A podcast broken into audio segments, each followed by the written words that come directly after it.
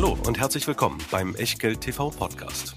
Bevor es gleich losgeht, beachtet bitte unseren Disclaimer auf der gleichnamigen Unterseite auf www.echtgeld.tv. Auf die Inhalte dieses Disclaimers wird zu Beginn einer jeden Sendung explizit eingegangen. Und nun viel Spaß und gute Unterhaltung mit Tobias Kramer und Christian W. Röhl. Herzlich willkommen aus Berlin, herzlich willkommen zu einer neuen Ausgabe von Echtgeld TV. Und naja, wir haben heute mal einen bunten Themenmix zusammengestellt. Wir reden über Funktürme. Zu denen hat man ja in Berlin einen ganz besonderen Bezug. Wir reden über Autos und zwar über den deutschen Börsengang von Auto 1.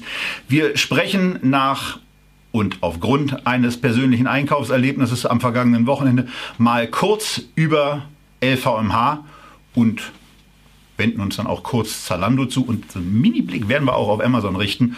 Und am Ende der Sendung werden wir dann nochmal bei Autos in irgendeiner Form angekommen sein und reden über Wasserstoff. Da gibt es einen ETF, der relativ frisch ist und der schon eine spannende Bewährungsprobe seines Indexkonzeptes hinter sich bringen muss. Das alles in den nächsten 60 oder so ähnlich Minuten mit Christian Viröl und mit mir. Mein Name ist Tobias Kramer und wie immer am Anfang einer Sendung geht's jetzt weiter mit dem richtig Disclaimer mit Christian. Tja, hallo, der Disclaimer ist natürlich auch heute wieder dabei, denn es bleibt dabei, alles, was wir hier machen, ist keine Rechtsberatung, keine Steuerberatung, keine Anlageberatung, keine Aufforderung zum Kauf oder Verkauf von Wertpapieren. Wir tun hier Meinungen kund und das heute nicht zu knapp. Was ihr aus diesen Meinungen macht oder eben nicht, das ist ganz allein euer Ding und damit auch euer Risiko. Wir können dafür keinerlei Haftung übernehmen, genauso wenig wie wir eine Gewähr für Richtigkeit, Vollständigkeit und Aktualität der Unterlagen übernehmen können, die ihr hier eingeblendet seht und natürlich auch wieder in der Echtgeld TV Lounge findet. Wer es immer noch nicht weiß, www.echtgeld.tv, das ist unsere Anlaufstelle, wo ihr nicht nur die Dokus zu allen Sendungen findet, sondern natürlich euch auch anmeldet für unseren Newsletter, damit ihr immer die Einladungen bekommt zu den Sendungen und zum QA. Danach zur lustigen und bisweilen ziemlich ausladenden Fragestunde mit Tobias und mir und einer hohen dreistelligen Anzahl von Gästen. Ebenfalls mit dabei, wie immer, unser Sponsor Scalable Capital mit dem Scalable Broker und dort habt ihr immer noch zwei Möglichkeiten. Entweder ganz flexibel handeln für 99 Cent je Order oder das Abo-Paket 12 Monate für 2,99 im Monat und dann unbegrenzt handeln, unbegrenzt investieren, unbegrenzt sparen. Naja, begrenzt nur durch eure Mittel, aber ihr habt die freie Auswahl aus mittlerweile 5000 Aktien und über 1300 ETFs und mittlerweile auch ganz neu dabei einigen ETPs auf Kryptowährungen, unter anderem die 21 Shares auf Ethereum, die 21 Node auf Bitcoin. Die kennt ihr ja schon, die haben wir im Echtgelddepot. Genau, äh, und die kommt auch immer ganz oben, weil über die 21 ist es oben eingruppiert. Und wenn ihr darüber hinaus auch mal ein bisschen andere Orders platzieren wollt, denkt dran, ihr könnt das Ganze auch auf Xetra platzieren.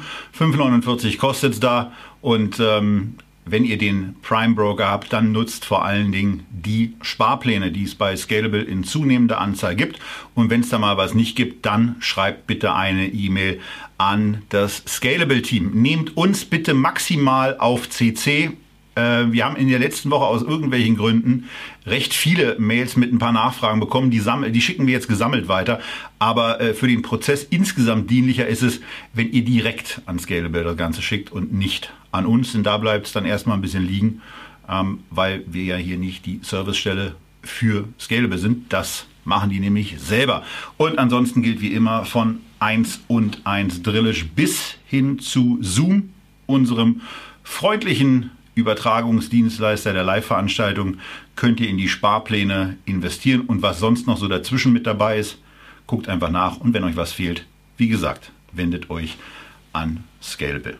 Der Link zum Konto ist unterhalb dieses Videos angebracht. Und jetzt legen wir los mit unserem Themenmix. Und beim Themenmix geht es jetzt zunächst mal um den, naja, um einen der größeren Börsengänge der letzten Zeit, um natürlich den größten Börsengang in Deutschland in diesem Jahr. Aber da das Jahr noch einigermaßen frisch ist, ist das auch nicht so schwer. Aber wir reden hier immerhin unter, über ein Unternehmen, was mit dem Börsengang etwa 12,1 bis 12,6 Milliarden Euro Marktkapitalisierung auf die Börsenwaage bringen wird. Es ist ein Teilverkauf eines Unternehmens von Vodafone, nämlich des, des Teils, wo die ja, Funktürme im Grunde genommen betrieben werden oder drunter laufen.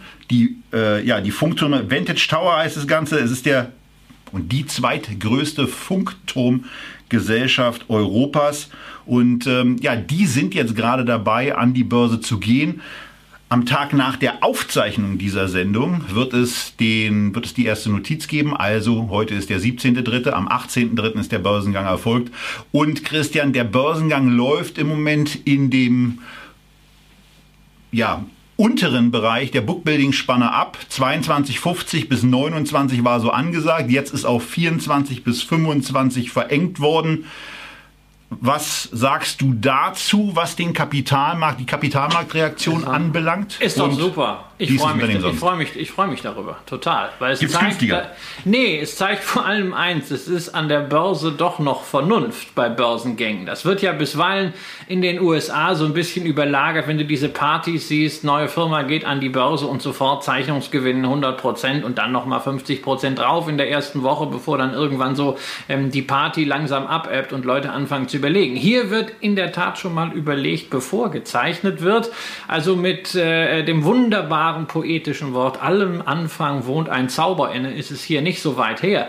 Die Aktie war ja im Handel per Erscheinen bei Lang und Schwarz schon bei 31. Da hatte man ja spekuliert, ach, oberes Ende der Bookbuilding-Spanne und da geht dann noch was. Jetzt ist die Ernüchterung da. Wahrscheinlich geht das Richtung 24 und ich muss sagen, sehr, sehr realistische Geschichte am Kapitalmarkt. Vodafone wurde hier zurechtgestutzt, denn man muss ja ganz klar sagen, das hier ist kein Börsengang, wie man ihn sonst immer sieht, dass Geld in die Firma geht, dass eine Kapitalerhöhung platziert wird, dass neue Aktien angeboten werden, das Unternehmen also etwas davon hat. Nein, nein, äh, diejenigen, die etwas von diesem Börsengang zuallererst mal haben, das ist Vodafone. Bislang sind sie 100% Eigentümer und äh, sie werden bis zu einem Viertel der Aktien verkaufen. Bei 12 Milliarden können wir es uns also ausrechnen. 3 Milliarden, nun gut, die können sie ganz gut gebrauchen Wobei, ob drei Milliarden mehr oder weniger, sprechen wir gleich auch noch drüber, bei 70 Milliarden Schulden, naja, fällt das auch nicht so stark ins Gewicht, aber da sieht man schon, das ist ein Börsengang, wo ein Unternehmen, ne, in diesem Falle Vodafone, überlegt hat, was haben wir denn hier, womit wir mal schnell die gute Börsenstimmung ausnutzen und Kasse machen können. Nun, und da ist man auf die Funktürme gekommen. Und bei solchen Börsengängen muss man als Anleger natürlich immer extrem skeptisch sein und dass die institutionellen Marktteilnehmer, die im Bookbuilding ja für den Preis auch verantwortlich sind, die die wesentlichen Zeichnungsaufträge geben, das so machen, ist ein gutes Zeichen für die Qualität des Marktes. Ein anderes Zeichen für die Qualität oder auch die Aufnahmebereitschaft des Marktes ist, dass dieses Unternehmen ja eigentlich so mit 18 oder in den ganz feuchten Träumen im Vodafone Management auch mit jenseits von 20 Milliarden Marktkapitalisierung an die Börse gebracht werden sollte. Davon ist man und musste man deutlich zurückrudern, was auch an den Kursveränderungen der bereits notierten Mobilfunkunternehmen oder der, wie du es überschrieben hast, der Mobilfunkmasten an der Börse getan hast. Cellnex und auch American Tower haben von ihren Höchstständen noch vor ein paar Wochen einigermaßen spürbar nachgegeben. Crown Castle ist stabil geblieben,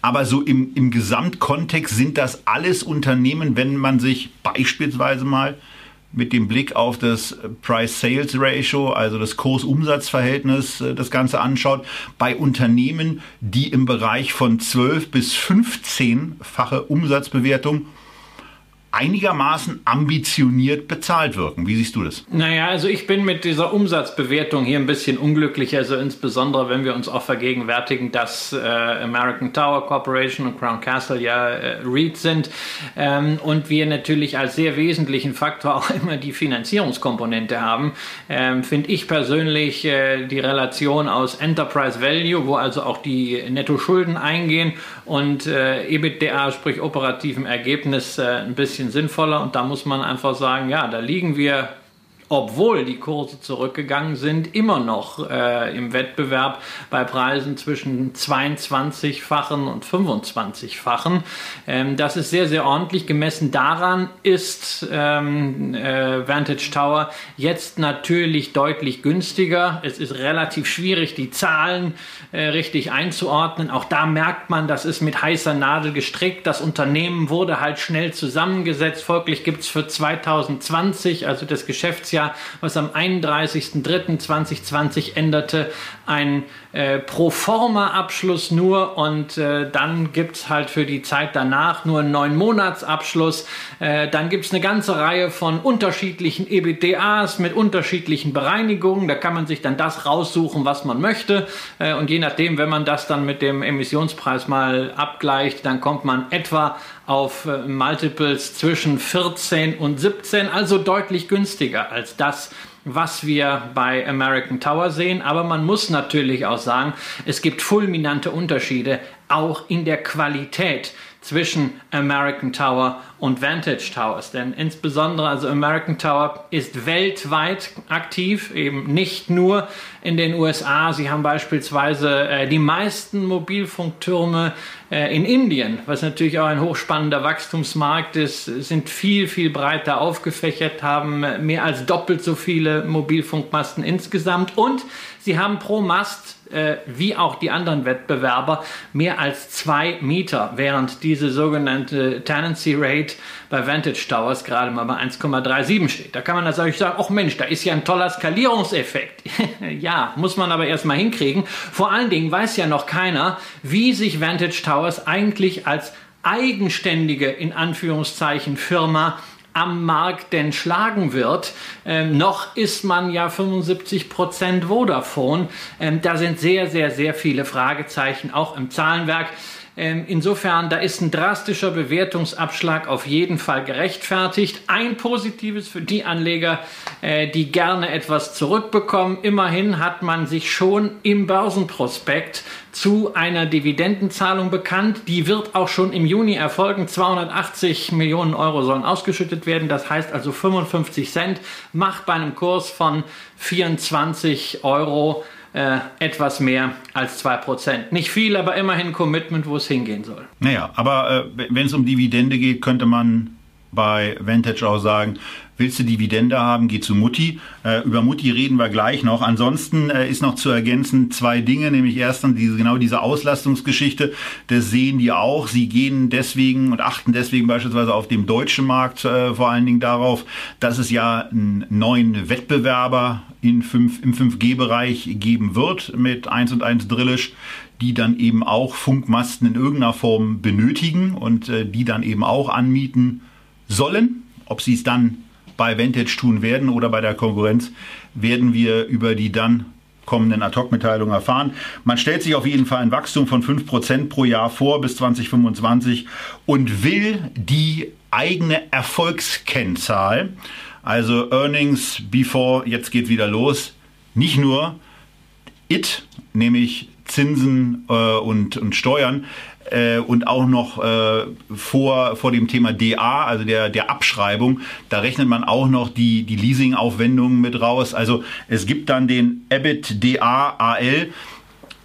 Ja, also ich meine, wäre auch schade, wenn wir, wenn wir, wenn wir nicht mal wieder eine neue Kennzahl hätten. Und äh, der, der Christian macht es genau durch die Reaktion schon deutlich. Also es, es geht eben immer wieder in, in, in neue Bereiche rein.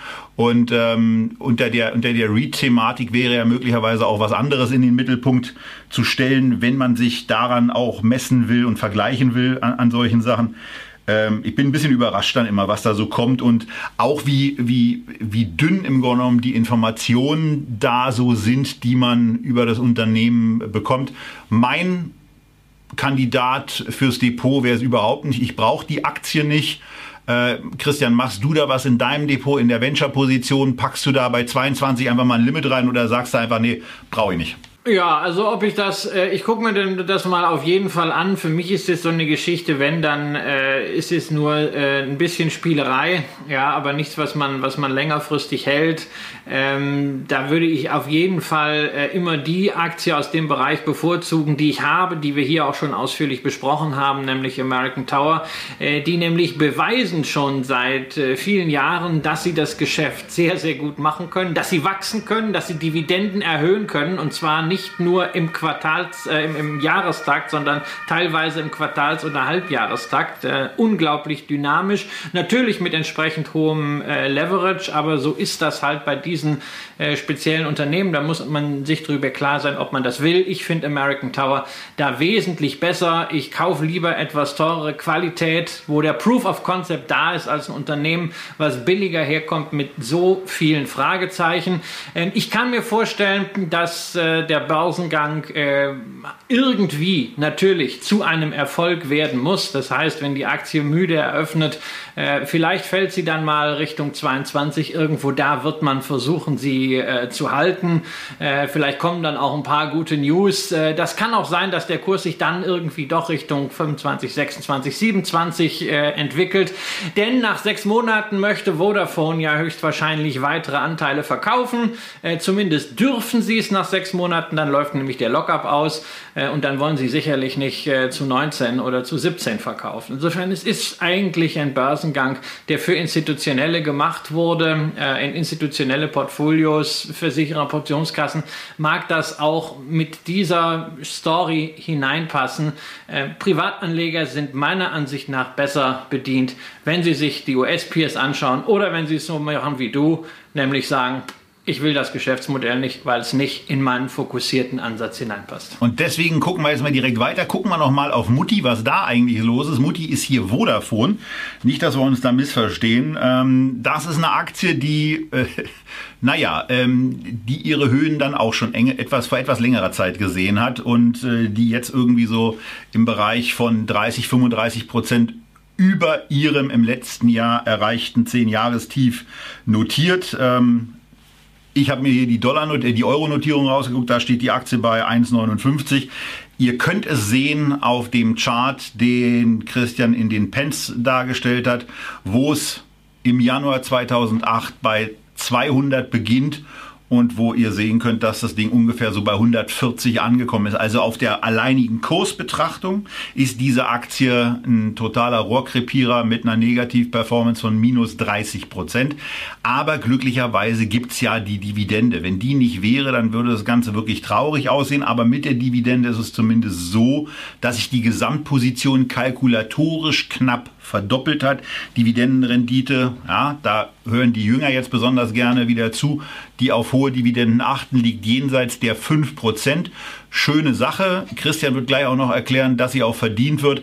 Aber wir reden hier über ein Unternehmen, was es in den letzten fünf Jahren nicht geschafft hat, zu wachsen beim Umsatz, was es nicht geschafft hat, das negative Ergebnis äh, wieder positiv zu machen. Man hatte 2015 noch ein positives Ergebnis, ist dann 2017 ins Negative gerutscht und seitdem hat man im Grunde genommen eine negative Rendite. Jetzt für dieses Jahr wird wieder etwas Positives erwartet. Ähm, man geht dann auch wieder von echten Gewinnen aus.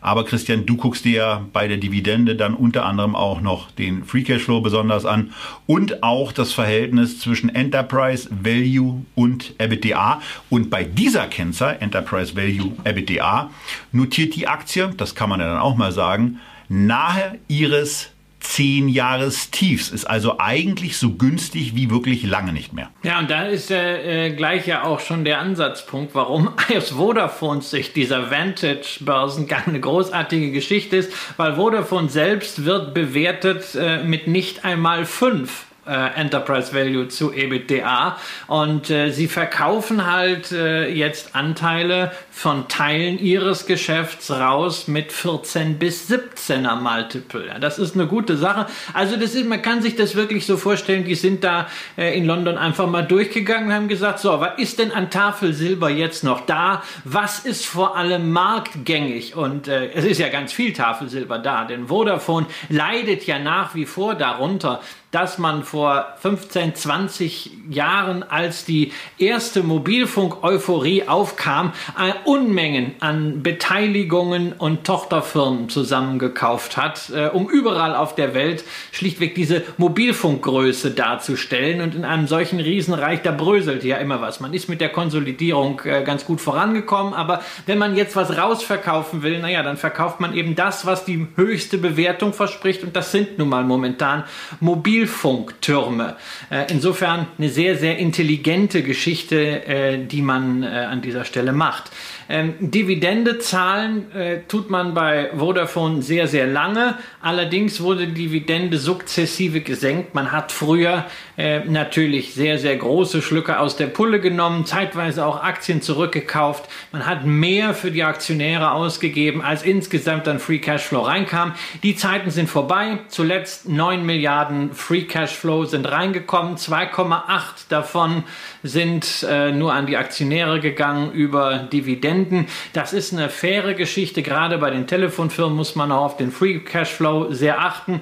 Auch wie er ansonsten verwendet wird. 5 Milliarden Schuldenrückzahlungen in den letzten äh, vier Geschäftsquartalen ist auch eine gute Sache. Allerdings nie vergessen, woher wir kommen. Wir sind immer noch deutlich über 60 Milliarden und das relativiert natürlich auch, wie eben schon mal angedeutet, ähm, die Erlöswirkung äh, dieses Börsengangs. Ansonsten ist bei Vodafone zu sagen, dass es sicherlich ein wichtiger Markt ist. Wir nutzen ja alle Telekommunikationen. Bei Vodafone fällt mir persönlich als Kunde am Markt immer wieder auf, dass sie im Marketing und im Vertrieb äußerst bemüht sind ähm, und ja offensichtlich auch einigermaßen erfolgreich. Wenn sie beim Kundenservice nur 20 Prozent so gut wären, wie sie im Vertrieb oder im Marketing sind oder sich selber auf die Schulter klopfen, dann wäre den Kunden auch sehr gedient und dann würden sie sich nicht, wie unser Kollege Simon, der da gerade ein ganz merkwürdiges Erlebnis hatte, ähm, entsetzt von Vodafone abwenden. Ich habe jetzt gerade kürzlich, deswegen kann ich das auch noch sagen, ganz positives Erlebnis gehabt bei einem Neuanschluss. Das ging überraschend schnell. Für mich dann auch überraschend unkompliziert. Also das hat gut funktioniert. Und äh, naja, ihr habt sicherlich eure eigene Meinung zu Vodafone. Lasst es raus. Unterhalb dieses Videos ist der Kommentarbereich. Sagt, dass ihr positive Erlebnisse hattet oder dass ihr schlechte Erlebnisse hattet und deswegen nie was mit Vodafone zu tun haben wollt. Ansonsten sei noch der Hinweis erlaubt, dass ihr natürlich auch auf eine Deutsche Telekom gucken könntet.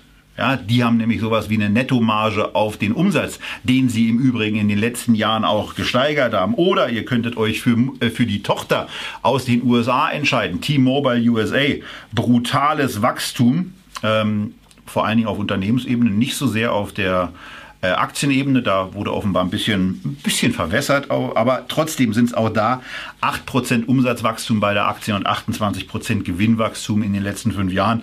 Und last but not least sei auch noch der Player genannt, der da in irgendeiner Form auch seine Karten mit im Spiel hat. United Internet ähm, äh, hat, ja, hat ja mit diesem Markt auch in irgendeiner Form was zu tun. Und die haben es eben auch geschafft, äh, zumindest den Umsatz pro Aktie zu steigern. Also im Telekommunikationsbereich ähm, ist man vielleicht als äh, Kunde von Vodafone, wenn es denn läuft, mit einem preislich sehr, sehr guten Angebot unterwegs. Äh, bei der Aktie würde ich persönlich auch sagen, äh, Finger halte ich da lieber ähm, weg von. Äh, Christian, wie ist es bei dir? Ja, also Vodafone ist sicherlich nicht mein Beuteschema, wobei ich bei Telekommunikationsfirmen generell immer etwas skeptisch bin, denn wir haben ja eine merkwürdige Asymmetrie. Ähm, Telekom-Firmen werden ja sehr häufig auch äh, von Staaten äh, wirklich äh, nicht nur gedrängt, sondern sogar gezwungen, sehr viel zu investieren in den Ausbau der Netze. Äh, gleichzeitig wollen diese Staaten in vielen Fällen von ihren Telekommunikationsfirmen, weil sie immer noch Minderheitsaktionäre sind, äh, Dividende haben, schreiben ihnen aber gleichzeitig auch wieder vor, was sie für die Netzdurchleitung äh, denn nehmen dürfen. Und obendrein, das große Geschäft, was mit diesen Netzen gemacht wird, landet nicht bei den Telekomfirmen, sondern das landet bei Netflix, Disney und Co., insbesondere bei den Streaming-Anbietern sowie auch natürlich bei einer Amazon, äh, bei den großen Plattformkonzernen, die alle davon leben, dass leistungsfähige Netze da da sind. Aber am Ende sind diejenigen, die wirklich diese Netze äh, zur Verfügung stellen, doch äh, vor allen Dingen mit, mit Abschreibungen und sehr vielen politischen Spagat äh, ähm, alleine gelassen. Und deswegen ist das ein generell ein Geschäftsmodell, wo ich äh, immer so ein bisschen Bauchschmerzen habe. Ich scheine auch nicht der Einzige zu sein. Ja klar, äh, Telekommunikation verspricht halbwegs gut prognostizierbare Cashflows, deswegen auch teilweise satte Dividendenrenditen, wobei Vodafone natürlich schon mal ein Extrembeispiel war und auch immer noch ist mit über 5%. Aber trotzdem, im Endeffekt bleiben Investoren skeptisch. Die letzten fünf Jahre waren sogar in Europa unterm Strich sehr, sehr gute Börsenjahre. Stock 600 insgesamt hat 43 Prozent zugelegt. Der Stock 600 Telekom, wo also zum Beispiel eine Deutsche Telekom drin ist, wo eine Vodafone mit drin ist, der hat 15 Prozent verloren. Und zwar alles gerechnet inklusive Dividenden. Das zeigt diese Skepsis, zeigt natürlich auch jetzt einen gewissen Bewertungsabstand.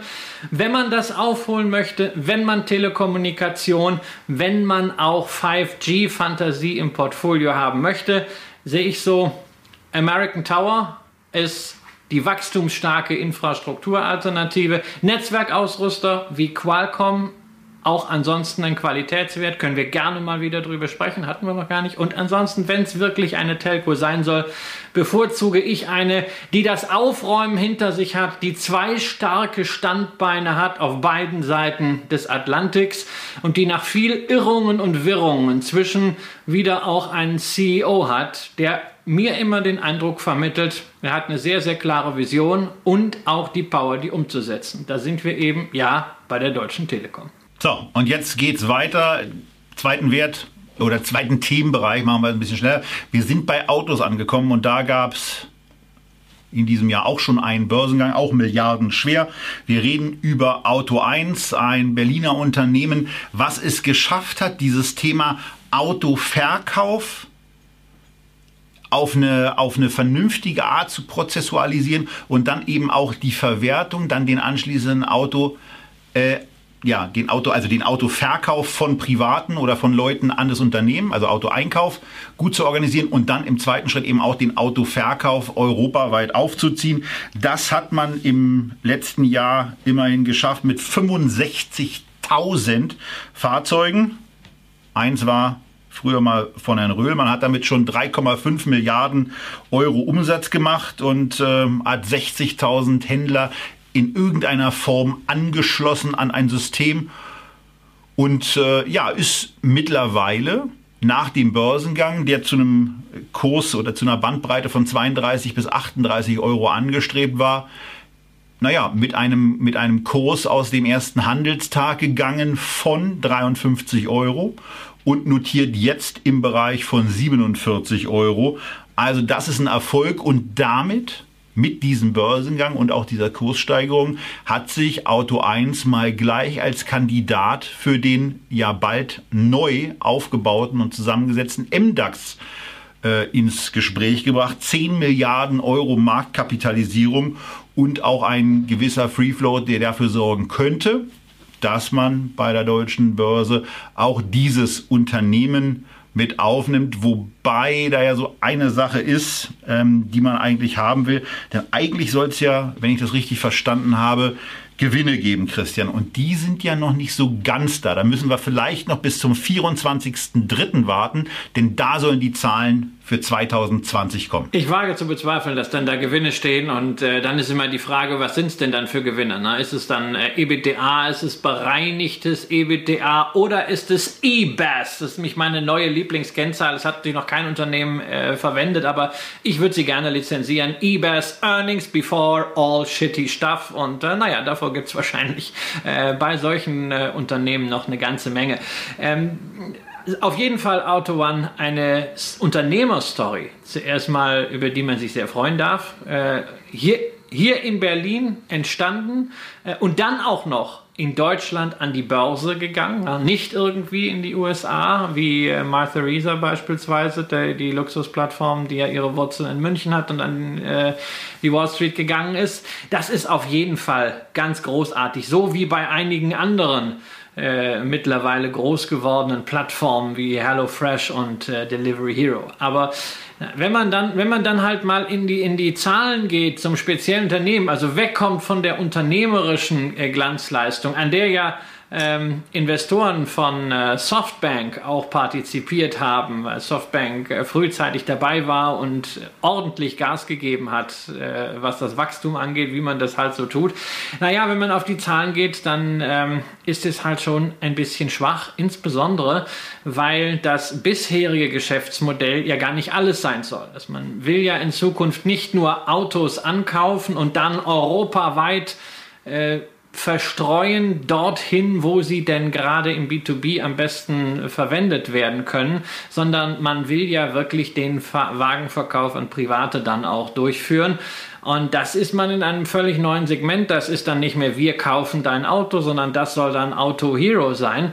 Und da muss man erstmal zeigen, dass man das überhaupt hinkriegt. Äh, gleichzeitig diese Skalierung des Geschäfts, die man sich vorgenommen hat, die muss auch sein, denn ansonsten, also mit einem Durchschnittspreis von etwas über 6000 Euro und einem Rohertrag von knapp 600 Euro je Fahrzeug, wo dann alles abgeht, insbesondere natürlich auch die ganze Logistik, naja, da kann man sicherlich nicht die Gewinnzone erreichen.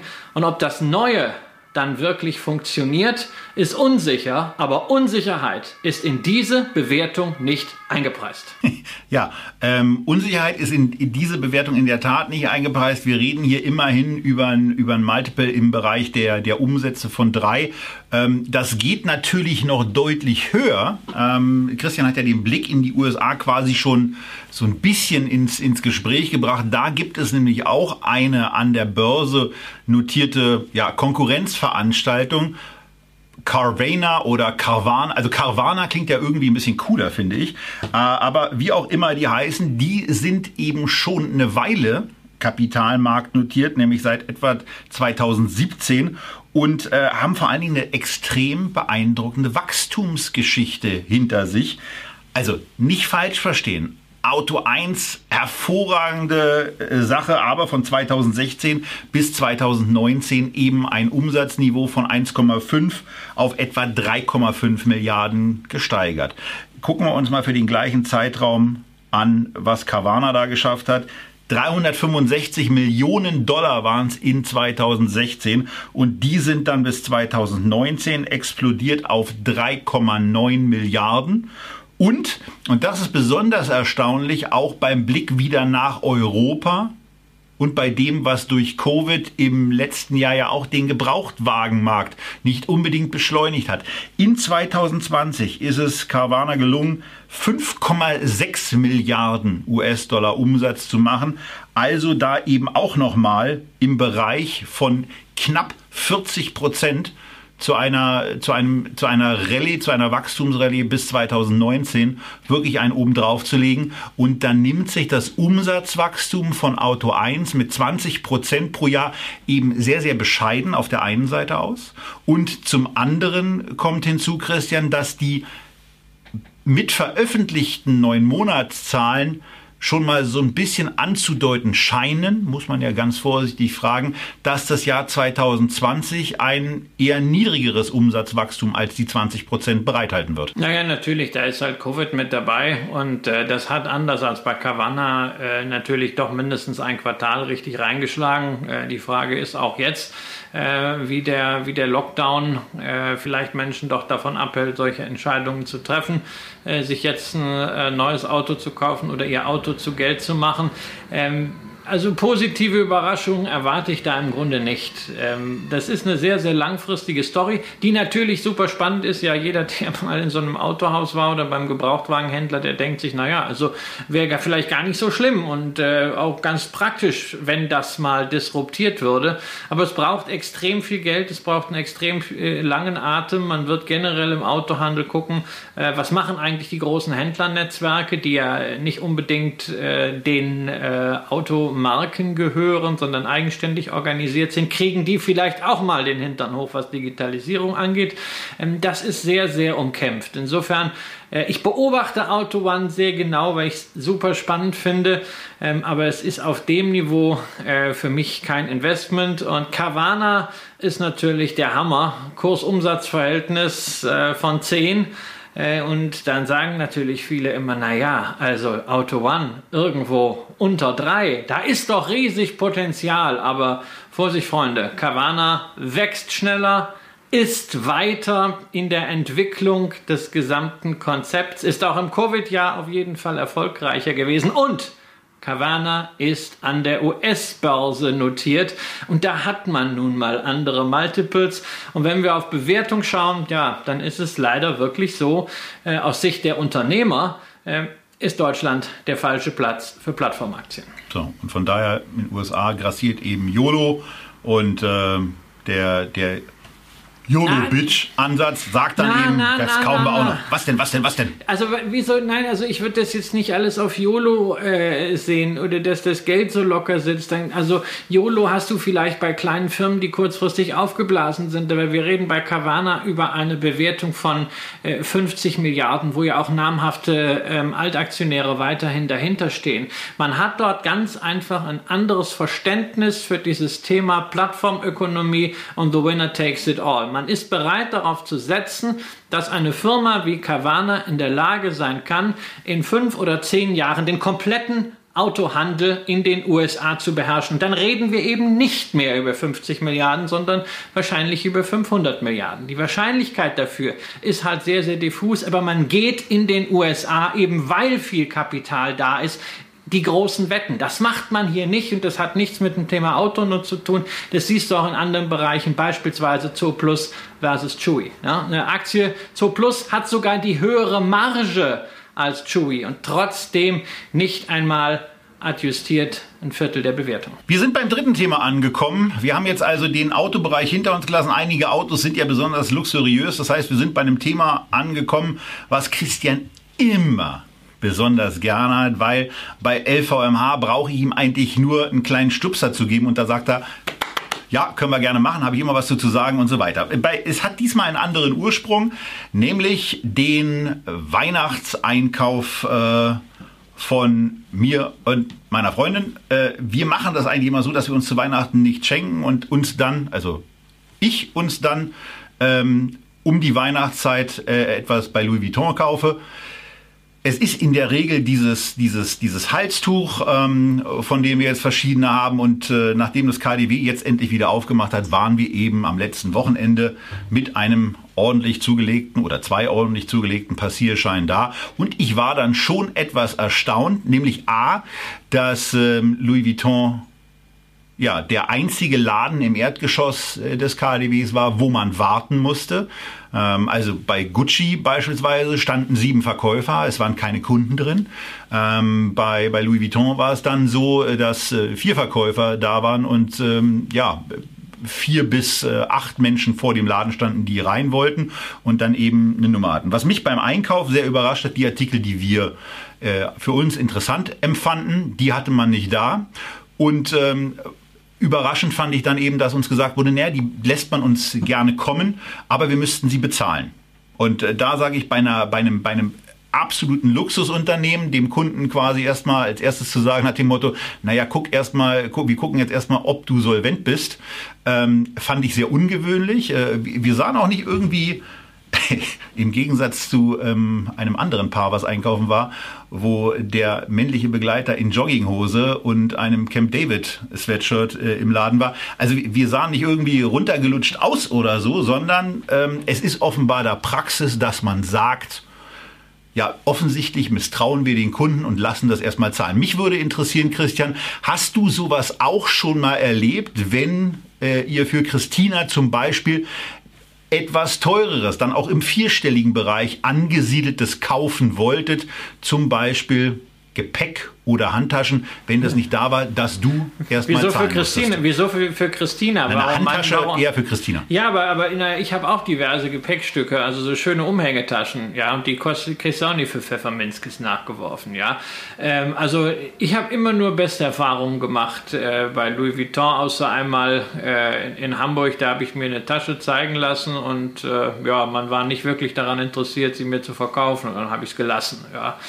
Ähm, aber ansonsten, nö, also kann ich, kann ich nicht sagen. Ich weiß noch nicht, ob das jetzt so äh, symptomatisch ist. Die tun sich natürlich hier in Deutschland äh, gerade schwer damit, wie bestückt man äh, die Läden.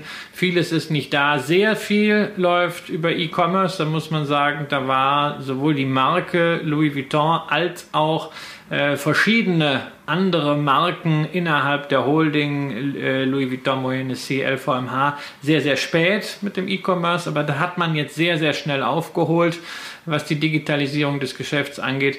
Ähm, da muss man sich reinfinden. Also ich würde das jetzt nicht äh, allzu hoch hängen. Und ich hoffe natürlich als Aktionär, dass du weiterhin deine Weihnachtseinkäufe dort tätigen willst. Ich hoffe natürlich auch davon, dass es ein gutes Börsenjahr wird, sodass du dir vielleicht dieses Jahr mal so einen begehbaren Kleiderschrank äh, zimmern lässt. Ähm, das sieht sehr, sehr schön aus. Karl Lagerfeld hatte das. Man braucht halt dazu das notwendige Personal, weil das sieht ein bisschen blöd aus, wenn du das selber äh, über den Flugplatz ziehst. Spitzenidee, äh, Spitzenidee, diese, diese, diese Schrankkoffer äh, zu erwerben. Nein, das Ja. wird's wird es wahrscheinlich eher nicht Da sein. ist auch richtig Marge dran äh, für, für Louis Vuitton. Das darf man natürlich nicht vergessen. Das ist ja eigentlich äh, diese Maßanfertigung, das, was das Maison ausmacht. Äh, das ist, du kriegst alles äh, von, von Louis Vuitton. Sie können alles irgendwie realisieren. Es ist dann furchtbar teuer und äh, es hat aber natürlich einen immensen Wert. Äh, was man wahrnimmt von äh, Louis Vuitton, gerade von der Marke selbst, ist natürlich sehr häufig äh, schon ähm, an der Schnittstelle zwischen Luxus und Lifestyle. Das ist ja auch das große Thema von Luxusmarken. Ähm, wie weit kannst und willst und darfst du überhaupt organisch wachsen? Äh, denn wenn du organisch wächst, heißt das ja, dass du deine Brand inflationierst, weil du kannst auch nicht alles nur dadurch machen, dass du die Preise raufsetzt. Wenn du aber den Brand inflationierst, verlierst du an Exklusivität. Und das ist ja eine Strategie, die äh, Prada vorexerziert hat. Wenn man auf alles sein Logo klebt, dann wird man hinterher beliebig. Entsprechend äh, war die Marke wirklich eine Zeit lang ziemlich versumpft. Und LVMH zeigt ja, wie Wachstum in der Luxusgüterbranche funktioniert, nämlich zu einem sehr großen Teil durch Integration neuer Marken, also externes Wachstum und das dann gemeinsam über diese Vertriebsplattformen, über Kooperationen zwischen Marken und natürlich auch Einkauf, Logistik, Vertrieb insgesamt äh, zu hebeln. Worüber wir aber reden müssen, ist dann gar nicht so sehr das persönliche Einkaufserlebnis, was ich, ähm, naja, eher überschaubar bis schlecht fand, was äh, ehrlicherweise auch ähm, am äh, zusätzlich anwesenden Publikum lag, was jetzt auch nicht so unbedingt mein Fall ist. Also äh, ich muss sagen, das ist äh, mir hat das keinen Spaß gemacht, äh, dort einzukaufen, äh, sowohl vom Service als auch von der aus der Erlebnisperspektive. Aber wir wollen ja über Aktien dann auch reden und da muss man dann schon sagen, das ist natürlich Rock'n'Roll, was die Aktie in den vergangenen Monaten durch und erlebt hat und wozu sie sich auch aufgeschwungen hat. Denn Corona hin, Impfstoff her, die Aktie notiert mit 560 Euro im Bereich und auf Allzeithoch. Im Jahr 2019, dem bisher erfolgreichsten Geschäftsjahr, notierte die Aktie mit einem, wie wir jetzt wissen, äh, Abschluss KGV von 29 äh, im Hoch bei 418 Euro. Und ähm, wenn man jetzt einfach sieht, dass natürlich die Umsätze und auch die Gewinne in diesem Jahr zurückgehen werden, ist da extremer Optimismus in diesem Kurs drin, der in meinen Augen ja deutlich zu hoch ist. Ähm, es ist sicherlich so, wir hatten das in der Vorbesprechung, Christian, dass man in irgendeiner Form in den Bereich, vielleicht auch oberhalb dessen im 2021 landen wird, was an Umsatz und auch an Gewinn erzielt wurde. Das würde bedeuten, dass man sagen wir mal, statt einem Gewinn pro Aktie von 14,20 Euro vielleicht auch bei 15 landet. Aber auch das ist im Bereich von 560 aus meiner Sicht jenseits von Gut und Böse bei der Bewertung. Und mir ist die Aktie deutlich zu teuer. Wenn ich sie hätte, würde ich auf jeden Fall abbauen. Aber das macht jemand wie du höchstwahrscheinlich nicht. Du wartest, bis sie dann wieder in die Bewertung reinwächst, oder? Ja, genau. Ich warte, bis, ich, bis sie in die Bewertung reinwächst, äh, weil ich weiß ja nicht, wenn ich jetzt abbaue, ob ich dann den Zeitpunkt wieder richtig treffe äh, um wieder aufzubauen. Ja, also Timing is a bitch, da haben wir gleich noch ein Beispiel für. Äh, natürlich ist die Aktie momentan äh, sehr teuer. Ähm, man kann jetzt darüber reden, ob das ein KGV von 35, von 33 oder von 37 auf die Schätzung dieses Jahres ist. Man muss sagen, man hat sich bei der, in der gesamten Luxusindustrie sehr, sehr schnell berappelt, weil China insbesondere, aber Asien insgesamt auch, äh, was Domestic Sales angeht, also äh, Verkäufe im Inland, äh, wirklich eine Lokomotive ist für alle Marken, die gerade angesagt waren. Das ist genauso äh, bei Gucci, die ja 60 Prozent äh, zum Umsatz von Caring beisteuern. Und äh, deswegen ist also dieses Pandemieloch ausgeglichen. Gleichzeitig sieht man bei Louis Vuitton einen Aufschlag dafür eben, dass man ihnen zutraut, extern zu wachsen, das Ganze wirklich mit ihrer eigenen Business-DNA auch zu hebeln. Sie haben das verschiedentlich bei Akquisitionen gezeigt. Sie haben in den letzten Jahren große Akquisitionen wieder getätigt. Belmont Hotels werden wiederkommen, sobald man wieder reisen darf, weil Luxusreisen werden gerade richtig gut laufen. Das gleiche gilt dann auch für die Koffermarke für Rimowa. Sie haben sich Tiffany einverleibt, da haben sie eine Menge zu tun, aber auch das werden sie schaffen. Und jetzt haben sie weil sie es direkt nicht wollten, sieht ja ein bisschen komisch aus, äh, über den Private Equity Arm Al Catterton die äh, deutsche Sandalenmarke Birkenschuh, äh, Birkenstock äh, sich eingekauft. Das heißt, man erweitert das Ganze. Ähm, und insofern, ja, das, das verdient einen Aufschlag. Ob der so groß sein muss, ähm, sind 10 KGV-Punkte, wenn wir es äh, mit Caring vergleichen. Die haben etwa äh, ein KGV von 26. Kann man drüber streiten, aber ich möchte an dieser Stelle doch nicht äh, am Ende für 10 oder 15 Prozent, die ich vielleicht, wenn es gut läuft, mit Timing äh, äh, gut mache, hier herumhandeln. Warum, warum sollte ich das tun? Es ist ja genau mein Investment Case, dass dieses Unternehmen erfolgreich läuft, also warum sollte ich es verkaufen? Und wenn wir über teuer, teuer, teuer sprechen, dann müssen wir kurz einen Satz über die dritte französische Luxusaktie äh, verlieren, nämlich Hermes. Ähm, da sind wir, auch wenn man alles bereinigt, wenn man mit Schätzungen arbeitet für dieses Jahr, wirklich bei einem KGV von 60. Und da fragt man sich, ist das noch eine Aktie oder schon ein Sammlerstück? Und äh, naja, ich bin inzwischen der Meinung, es ist letzteres und irgendwann äh, werde ich vielleicht dann mal meine Hermes-Aktien verkaufen und äh, meiner Frau dann doch äh, das noch beliebtere Sammlerstück äh, dorthin stellen. Am besten nur in die Vitrine eine schöne Birkenback. Da, sind, da braucht man doch ein paar Aktien für, um da zumindest mal im Einstiegsmodellbereich tätig zu werden. Ich glaube, da geht es irgendwie so im Bereich von 12.000 bis 15.000 ja. Euro los. Ja, ja, ja. Ähm, ist aber auch eine sehr gute Geldanlage. Hundertprozentig, ja. hundertprozentig. Ja. Da gibt's auch ein richtig schönes Buch zu über jemanden, der in die Welt, in der Welt auszog und Birkenbacks getradet hat äh, und überall bei MS äh, dann versucht hat, die Taschen einzukaufen und danach teurer verkauft hat. Ähm, und aber aufgrund dieses dieses Einkaufserlebnisses dachte ich mir dann auch, äh, nachdem ich in dem Jahr eben auch schon ein Einkaufserlebnis hatte, was äh, im Einzelhandel nicht so richtig angenehm war, äh, was dann dazu geführt hat, dass ich mich Zalando zugewendet habe, dass wir uns einfach auch noch um diese Aktie kümmern und uns vielleicht da mal anschauen, wie das eigentlich im Moment aussieht. Ein kleiner Rückgriff fällt mir gerade noch ein auf LVMH, äh, weil Christian das, das Timing-Thema angesprochen hat. Timing kann manchmal aber auch hilfreich sein, denn manchmal sind Christian und ich beim, beim Timing eben auch einer Meinung. Äh, und das war im Dezember 2018 so, als wir eine LVMH bei 20 Punkten beim KGV besprochen haben. Die Sendung vielleicht einfach nochmal angucken. Äh, das dürfte so in einem Kursniveau gewesen sein von, naja, was war es damals? So wahrscheinlich so 300 Euro. Und ähm, da hat man diese Aktie eben in der Tat mal einigermaßen günstig bekommen. Machen wir weiter mit Zalando. Da geht es eben darum, äh, dass die natürlich in diesem Jahr sehr, sehr stark von Covid auch profitiert haben. Jetzt bei den gestern am 16.03. vorgelegten Zahlen auch vermelden konnten, dass sie die 8 Milliarden an Umsatz geschafft haben, damit immerhin 226 Millionen verdient haben, was dann einer Marge von 2,9 Prozent in diesem Jahr entspricht. Das ist gegenüber 2019 knapp eine Verdopplung, also da war es sehr beeindruckend, aber davon lässt man sich nicht stoppen, sondern man hat sich eine Verdreifachung vorgenommen.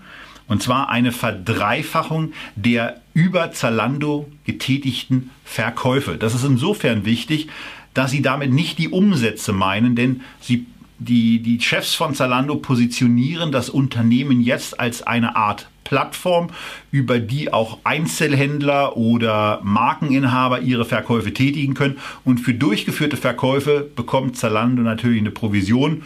Der ist einigermaßen margenstark, aber treibt so, nicht so sehr den Umsatz. Aber vor dem Hintergrund, was man hier sieht, finde ich, da die Bewertung, die man ausrechnen kann, mit einem etwa 55er, 60er KGV auf das, was man für das Jahr 2021 erwarten kann, die attraktivere Bewertung, wenn man im Shopping-Bereich einfach auch mal sagt, es muss vielleicht nicht immer Luxus sein, es ist auch ganz schön in ein wachstumsstarkes Unternehmen mit der ein oder anderen Indexfantasie zu investieren. Von daher würde ich persönlich eine Zalando der LVMH-Aktie im Moment klar vorziehen. Ja, also man kann auch darüber reden, ob man lieber Danone als Daimler kauft. Ja, also ich finde den Vergleich zwischen einer Brand Holding oder Luxusmarken äh, und einer Plattform irgendwie ziemlich weit hergeholt. Es, es, sind, es sind komplett unterschiedliche Geschäftsmodelle. Der einzige Vergleichspunkt ist, dass du die eine Aktie für äh, zu teuer hältst und die andere äh, trotz äh, und das ist was mit Einkaufen eines, zu tun hat. deutlich höher. Ja, ja, genau. Ja, gut. Also einen Joghurt kannst du auch im Auto futtern. Da du auch einen Link zwischen Danone und Daimler. Also für mich passt dieser Vergleich nicht. Aber ansonsten bin ich durchaus bei dir. Äh, Zalando hat sehr, sehr, sehr vieles richtig gemacht. Ähm, ist interessant positioniert und die Aktie hat keine Bewertung, die völlig jenseits von Gut und Böse ist, äh, äh, so wie äh, Richtung äh, Carvana, wo ich mich äh, schon ein bisschen frage. Ja, wir sehen hier immerhin äh, ähm, eine, eine, Umsatzbewertung von, von zweieinhalb, das ist in Ordnung. Ähm, auch gerade wenn man bedenkt, wie stark sie wachsen. Und sie haben ja ein sehr schönes Motto, was sie, glaube ich, seit vier Jahren raushalten. Nicht Schrei vor Glück, sondern The Starting Point for Fashion in Europe. Das wollen sie sein, das sind sie. Wenn du an Fashion denkst, an Mode, an Textileinkäufe im Internet, du gehst zu Zalando, da kommen sie immer weiter hin. Diese Power nutzen sie jetzt eben für das Plattformgeschäft, was extrem wichtig ist, weil der stationäre Textilhandel durch Corona auf jeden Fall dauerhaft disruptiert wird. Und wenn Sie diese ganzen Marktanteile übernehmen können, dann geht da noch eine Menge. Äh, ich finde ich find die Story großartig. Auch das hier ein Unternehmen aus äh, Berlin, wichtig für Berlin wegen der Arbeitsplätze. Gleichwohl dürfen wir nicht vergessen, äh, dass auf der Aktienseite in den nächsten Wochen und Monaten eine ziemliche Achterbahnfahrt drohen könnte. Ja, da, da war was mit dem Ex naja, nie, eigentlich nicht Ex, sondern dem künftigen Ex-Gesellschafter, aber bald eben nicht mehr, die einen ganz, ganz eigenartigen Weg äh, anfangen zu wählen, sich von ihrer Aktienbeteiligung zu trennen, nämlich irgendwo zunächst mal die Stücke in einer vertretenden Form an die Börse im Heimatland bringen, nämlich in Schweden ist es, glaube ich, und dann sagen, irgendwann tauschen wir es um. Das ist ein bisschen komplizierter. Warum macht man das? Naja, also Schönebeck, die schwedische Beteiligungsgesellschaft, um die es hier geht, die langjährige Aktionär von Zalando ist, will sich von den Aktien trennen. Äh, nicht, weil man sie jetzt für so wahnsinnig schlecht hält, sondern weil die Firma einfach zu gut geworden ist. Die Hälfte des Börsenwerts von Schönebeck wird durch diese 21% Beteiligung an Zalando inzwischen repräsentiert. Und das ist schon ein arger Klumpen. Insofern hat man sich entschieden, äh, quasi sich als Firma aufzuspalten. Ein Teil Zalando und ein Teil die übrigen Beteiligungen. Und also so eine grenzüberschreitende Transaktion, wo man also Aktien einer anderen Firma ausschüttet an die eigenen Aktionäre, das ist hochkomplex. Ich habe das jetzt zum Jahresende selber gemacht mit der Wenkfein Art AG, wo wir ATXX Aktien ausgeschüttet haben als Dividende an die Aktionäre. Und wenn das jetzt noch äh, ähm, in einer zusätzlichen ähm, äh, Dimension kommt, nämlich dass das alles auch börsennotiert und im regulierten Markt ist, wird es halt wirklich äh, ziemlich kritisch. Fakt ist, es gibt irgendwann im Mai die Möglichkeit aller Voraussicht nach, dass die schwedischen ähm, Anteilsrechte an Zalando umgeswitcht werden in ganz normale äh, Aktien, die handelbar sind, wie die äh, gewöhnlichen Zalando-Anteilsscheine auch. Und dann ist natürlich die Frage, kommt da unter Umständen Druck auf die Aktie, äh, wenn plötzlich 20 Prozent ja, in Streubesitz irgendwie liegen oder einfach erstmal frei sind, neu überdacht werden können. Äh, das ist durchaus möglich. Gleichzeitig davon auch nicht vergessen, mehr Streubesitz heißt höhere Relevanz für Indizes. Äh, und da reden wir natürlich auch über die Perspektive eines DAX-Aufstiegs. Äh, aber es ist auf jeden Fall eine besondere Situation. Innerhalb der nächsten zwei Monate dürfte es dann auch mal die eine oder andere News geben. Und naja, also die gute Prognose, die sehr optimistische Prognose, die wir gestern gesehen haben von Zalando, ähm, passt sicherlich Schöneweg im Rahmen dieser ganzen Transaktion auch ganz gut ins Konzept. Ansonsten sei nochmal der Hinweis erlaubt, wo wir jetzt gerade trotz allem, Christian, in irgendeiner Form übers Shopping reden. Wenn wir bei A anfangen, äh, nee, wir fangen ja gar nicht bei an. Wenn wir bei LVMH anfangen und dann zu Zalando gehen, dann können wir nochmal zu A zurückgehen und auf die Funked Batman-Sendungen verweisen, wo wir, wo wir ein bisschen länger auch über Amazon gesprochen haben. Und an der Stelle sei nur mal darauf hingewiesen, dass die Amazon-Aktie im Zuge dessen, was am Nasdaq gerade so passiert, auch nochmal ein Stück nachgegeben hat, sich an den Perspektiven aber nicht wirklich was geändert hat. Also man im Moment ein, ja, relativ günstiges äh, E-Commerce-Konglomerat einkaufen kann, ähm, das ist zumindest bei einer, bei einer Zalando als, als Undock-Geschichte nochmal eine Erwähnung wert. Oder ist das auch was ganz anderes? Nee, ja, ja, also Amazon hat ja mit Fashion nichts zu tun. Ja, also wer auf die Idee kommt, bei Amazon Klamotten zu kaufen, der muss relativ schmerzfrei sein. Ähm, da kannst du Schuhe kaufen. Also ich habe da verschiedentlich äh, Chucks gekauft. Da kann man ganz guten Schnapper machen. Aber äh, eben der Starting Point for Fashion ist nicht Amazon. Und vielleicht wollen sie es irgendwann mal entdecken und dann wird ist natürlich durchaus interessant, ob man sagt, man will das wirklich alles selber aufbauen oder ob man nicht diesen wahnsinnigen Vorsprung, den Zalando auch technologisch aufgebaut hat, äh, vielleicht einfach äh, dadurch äh, kompensiert, dass man es mal irgendwann übernimmt, wenn man in den Modebereich will. Aber als du A sagtest, dachte ich eigentlich, Mensch, Tobias kommt jetzt an mit Asos, ja, aus Großbritannien. Die sind natürlich der direkte Wettbewerber von Zalando deutlich günstiger übrigens, ja. Ein Kursumsatzverhältnis von 1, äh, die KGV-Bewertung äh, liegt sogar unter Hermes, allerdings deutlich kleiner also nicht diese Plattform, nicht dieser Anspruch, the winner takes it all und von der Altersrange der Zielgruppe auch nicht so breit aufgestellt wie Zalando. Nichtsdestotrotz für jemanden, der Fashion-Plattform mag, immer eine interessante Aktie, auf die man mal drauf gucken kann. Wobei von der Positionierung her Zalando für mich natürlich auch als Berliner Unternehmen bei mir im Venture Depot ganz klar die Pole Position hat. So, und damit haben wir dann ähm, ein äh, nicht in allen Bereichen übereinstimmen, aber zumindest einen schnellen Ritt bei LVMH und Zalando gehabt und noch den kleinen Exkurs zur Amazon, die in Funk Batman natürlich einer der Titel war, äh, auf die wir gucken und wo wir insbesondere auch auf die enthaltenen Perlen die ja auch noch einiges Aufwertungspotenzial bereithalten und bieten, hingewiesen haben. Da also in die andere Sendung nachschauen. Schlusspunkt der heutigen Sendung ist eines der ja, absoluten Hype-Themen der letzten zwölf Monate. Wir sind angekommen bei Wasserstoff und wir wollen euch, nein, das ist keine Werbung, sondern wir haben dieses Produkt einfach selber ausgewählt.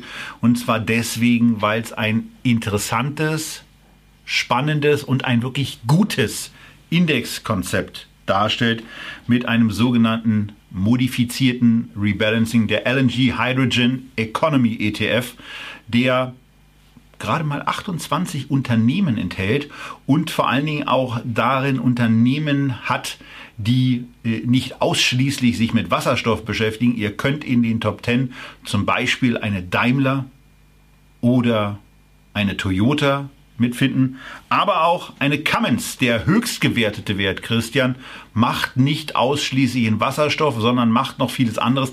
Hier ist also vieles versammelt, was mit diesem, was an dieses Trendthema andockt. Und ähm, auch wenn es nicht das absolute Pure Play ist, ist es zumindest eine A, interessante Positionierung mit etwas breiterer Aufstellung und eine Positionierung mit einer richtig guten Performance die sich leider in dem ETF noch nicht ereignet hat, weil er noch gar nicht so lange am Markt ist. Ja, also der ETF ist eben auch der erste. Das ist ein wesentlicher Grund, warum wir darüber reden, weil wir hatten in den letzten Wochen und Monaten, je stärker das Thema Wasserstoff äh, auch in der Wahrnehmung in der Öffentlichkeit und an der Börse war, immer häufiger die Frage, was für einen ETF gibt es denn auf Wasserstoff? Und lange Zeit gab es irgendwie keinen und der von LNG ist eben der allererste. Nun muss man auch bei einem ETF aber was anderes machen als beispielsweise bei einem Indexzertifikat. Da kann man einfach fünf, sechs Pure Plays, was weiß ich, eine Plug Power, heute mit äh, Bilanzskandal, eine ITM, eine Ballot Power und eine Nell und noch zwei, drei kleine zusammenpacken, Basket drauf steuern und gib ihm ab an die Börse.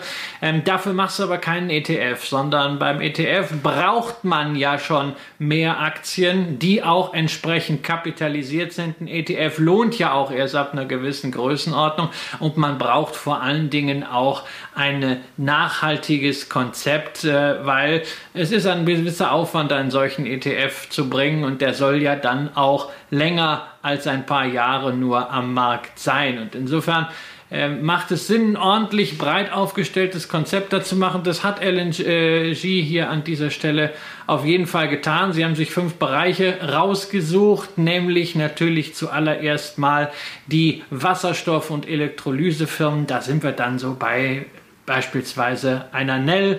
Dann äh, natürlich die Brennstoffzellenfirmen Ballard Power, Fuel Cell Energy, dann die Membranenhersteller, also alle möglichen Komponentenhersteller. Viertens dann alle diejenigen, die sich mit dem Transport, der Logistik, der Verwahrung, dem Abfüllen und auch der Produktion von Gasen beschäftigen, weil das sehr, sehr wichtiges Know-how ist, da sind wir dann bei meinen Favoriten, nämlich Linde, Air Products and Chemicals und Air Liquide, sowie schließlich als fünfter Bereich Anwendungen, wo Wasserstoff besonders wichtig sein wird in der Mobilität, vor allen Dingen bei Schwerlastkraft. Und da haben wir dann eben nicht nur eine Daimler und eine Hyundai, sondern eben auch eine Cummins. Äh, momentan das in Anführungszeichen Schwergewicht mit 5%. Ein Unternehmen, was eigentlich für Diesel- und Gasaggregate steht, aber seit einigen Jahren schon in Wasserstoff investiert und da eine ganze Reihe sehr erfolgversprechender Anwendungen hat, die jetzt endlich auch mal auf die Börsenbewertung durchgeschlagen sind. Genau, das haben sie. Die Börsenbewertung ist in den letzten Monaten äh, mit dem, mit dem ja, populärer werden dieses Trendthemas deutlich angestiegen. Ende 2018 gab es die Aktie noch zu einem Enterprise Value zu EBITDA Verhältnis von 6,6. Mittlerweile ist man bei 13,2 angekommen, hat also die Bewertung dessen, was man da so macht, verdoppelt. Das sicherlich auch deswegen, weil das Unternehmen an dieser Stelle anders gesehen wird. Das Unternehmen als solches ist sehr robust aufgestellt, wie Christian auch schon gesagt hat, sehr breit aufgestellt und vor dem Hintergrund vielleicht auch einen Blick wert, wenn ihr an dieses Thema glaubt. Aber bevor wir noch ein bisschen stärker auf Cummins eingehen, mir ist ein Thema bei dem, bei dem ETF, Christian, besonders wichtig. Wir sehen es auch ähm, bei der Zwischenfolie, die einem Screenshot von dir aus dem Februarbeginn zugrunde liegt. Wir haben hier was zum Thema modifiziertes Rebalancing äh, gehabt. Und da hat es sich ja so abgespielt, dass Anfang Februar und jetzt eben auch der Screenshot die Fuel Cell Aktie mit knapp über 20 Prozent, nämlich präzise 21,29 Prozent, als der Fonds gerade so angefangen hat loszulegen, mit einer Fondsgröße von damals noch 2,1 Millionen, 21 Prozent in diesem Unternehmen war. Und hier gibt es eben was ganz Spannendes im Indexkonzept. Wenn eine Aktie am Monatsende die 15 Prozent Gewichtung übersteigt, was hier ja dann offensichtlich der Fall war, dann passiert etwas. Was ist das? Was passiert da? Wie funktioniert das und wie wird es dann umgesetzt? Na, du hast einen gleichgewichteten Index im Großen und Ganzen, also Werte, die allzu klein sind vom äh, täglichen Handelsvolumen her, werden dann etwas runtergezogen, aber im Großen und Ganzen ist es gleichgewichtet, sieht man auch, wenn man in die Liste der Werte schaut, das liegt alles eng beieinander. Aber es kann ja mal sein, gerade bei diesen Pure Plays, dass Werte mal nach oben abhauen. Und bei äh, Fuel Cell Energy ist genau das passiert. Zwischen November und Februar, wohlgemerkt, drei Monate, hat sich diese Aktie mehr als verzehnfacht. Naja, dann ist klar, wenn sie am Anfang irgendwie, was weiß ich, äh, äh, 2% hatte, hatte sie danach eben 20%. War also ein Klumpen und äh, demzufolge auch, wenn dann die Luft wieder entweicht, äh, ja, dann würde es entsprechend runtergehen. Und da sagt LNG an dieser Stelle also, wenn es mehr als 15% sind, dann gibt es ein Rebalancing, dann werden alle Unternehmen wieder so gleich gewichtet, ähm, wie es vorher im regulären Rebalancing auch war. Also sozusagen eine Notbremse, womit man auch natürlich dann diese Gewinne, die auf solchen Ausreißern sind, äh, zumindest teilweise sichern kann. Das ist eine hochintelligente Geschichte und es ist also wirklich ein, ein kleines, feines Detail, was sehr, sehr für diesen Ansatz spricht. LNG macht ja sehr, sehr viele Themenfonds äh, und wir hatten ja schon den äh, Robo, den Robotic ETF, wir hatten den äh, Value Chain Battery ETF hier. Und auch hier sieht man, also ich will das mal nennen, diese Liebe zum Detail, die die ganze Sache einfach sehr, sehr rund macht. Ändert natürlich nichts daran, also ganz äh, trifft man natürlich den Punkt nie mit dem Rebalancing, insbesondere weil zwischen dem Rechnen und der Wirksamkeit im Fonds zwei Wochen liegen. Deswegen, seit der Fonds tatsächlich an den Markt gekommen ist, mit diesen eben gezeigten Klumpen, ja, hat er natürlich erstmal noch zwei Wochen verloren. Kräftig, ähm, liegt dadurch auch entsprechend äh, unter Wasser, etwa äh, 10, 12 Prozent aktuell. Bestätigt also wieder mal unseren Satz, äh, Timing is a bitch. Ja, ähm, an dieser Stelle allerdings aus anderer Richtung. Wenn ein Themenfonds kommt, ist es häufig eine vorübergehende Spitze in einem Thema. Das hatten wir bei der Sendung zu den Themen-ETFs immer wieder erwähnt, da vorsichtig zu sein und dann nicht gleich alles reinzubollern. Aber es zeigt, man hat hier jedenfalls eine gute Reaktion und man hat ein Indexkonzept, was unabhängig ist von diesen, ich nenne sie mal, Hypewerten. Ja, und das Schöne daran ist, dass die, dass die Bewährungsprobe für dieses Indexkonzept funktioniert es dann auch so, lässt sich das so umsetzen, gleich mal am Start mit dabei war, ist ja auch ganz praktisch. Zu den Rahmendaten vom Fonds sei auch noch gesagt, TER, also die Gesamtkostenquote, liegt bei knapp unter 0,5 Prozent. Er ist physisch replizierend und die Geldbriefspanne wird im Bereich von 0,1 Prozent angegeben und angestrebt. Da war ich extrem überrascht.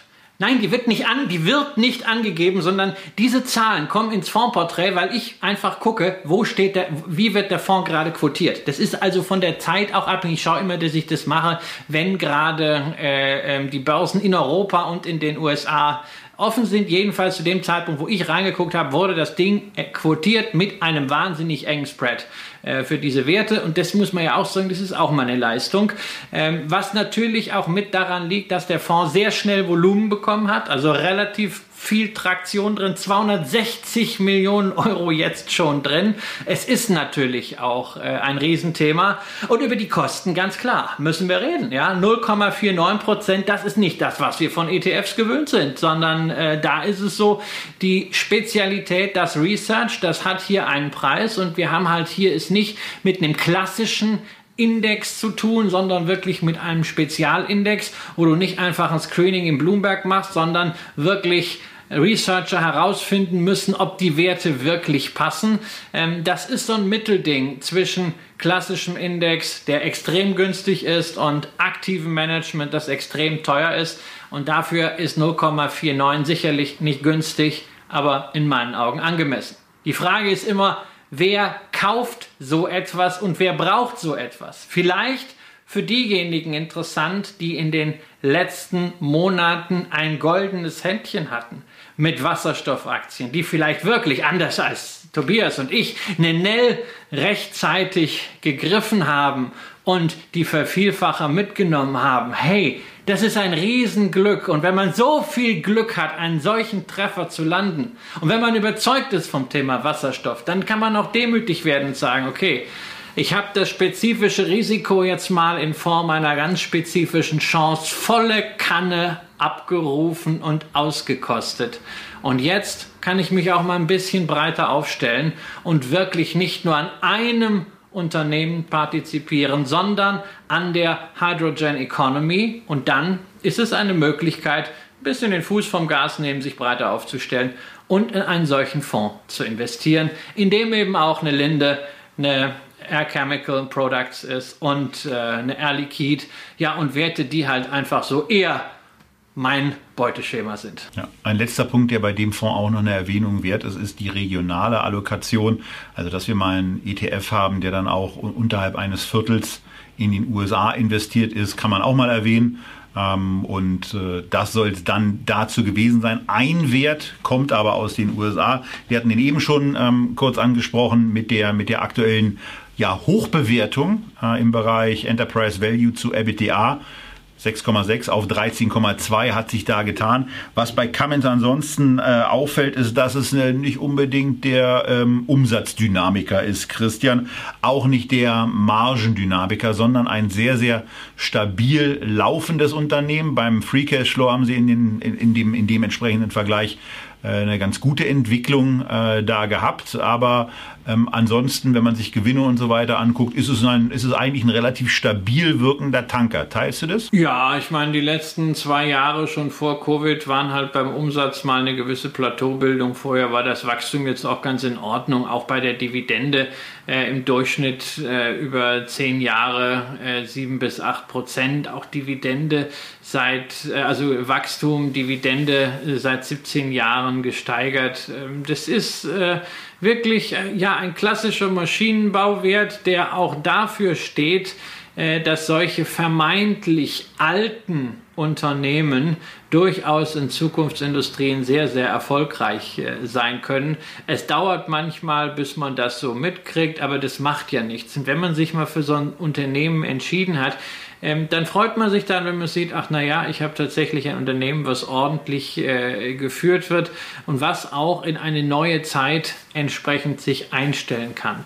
Äh, das sieht man auch bei Nahrungsmittelherstellern, sowas hatte man bei Nestlé und dann läuft es halt jetzt mal wieder äh, eine Zeit lang sehr dynamisch. Da wird natürlich jetzt ein bisschen äh, Potenzial der Zukunft abgefrühstückt. Man wird mal sehen, was sich tatsächlich im Wasserstoff- und Brennstoffzellenbereich davon davon dann am Ende materialisiert.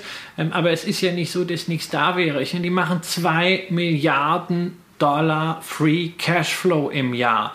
Äh, und da kannst du die Hälfte vielleicht für Dividenden und Aktienrückkäufe ausgeben, dann bleibt immer noch eine Milliarde, die du im Unternehmen einsetzen kannst, um weiter an diesen Zukunftsthemen zu arbeiten. Das ist doch großartig. Man muss doch auch nicht so tun, als wenn Zukunftstechnologien, Zukunftsbranchen, Zukunftsanwendungen nur von Startups gemacht würden. Vielleicht auch am Anfang, ja, aber sehr viel entsteht auch in Großunternehmen oder in arrivierten Mittelstandsunternehmen. Und an denen kann man sich beteiligen, an denen kann man dauerhaft beteiligt sein.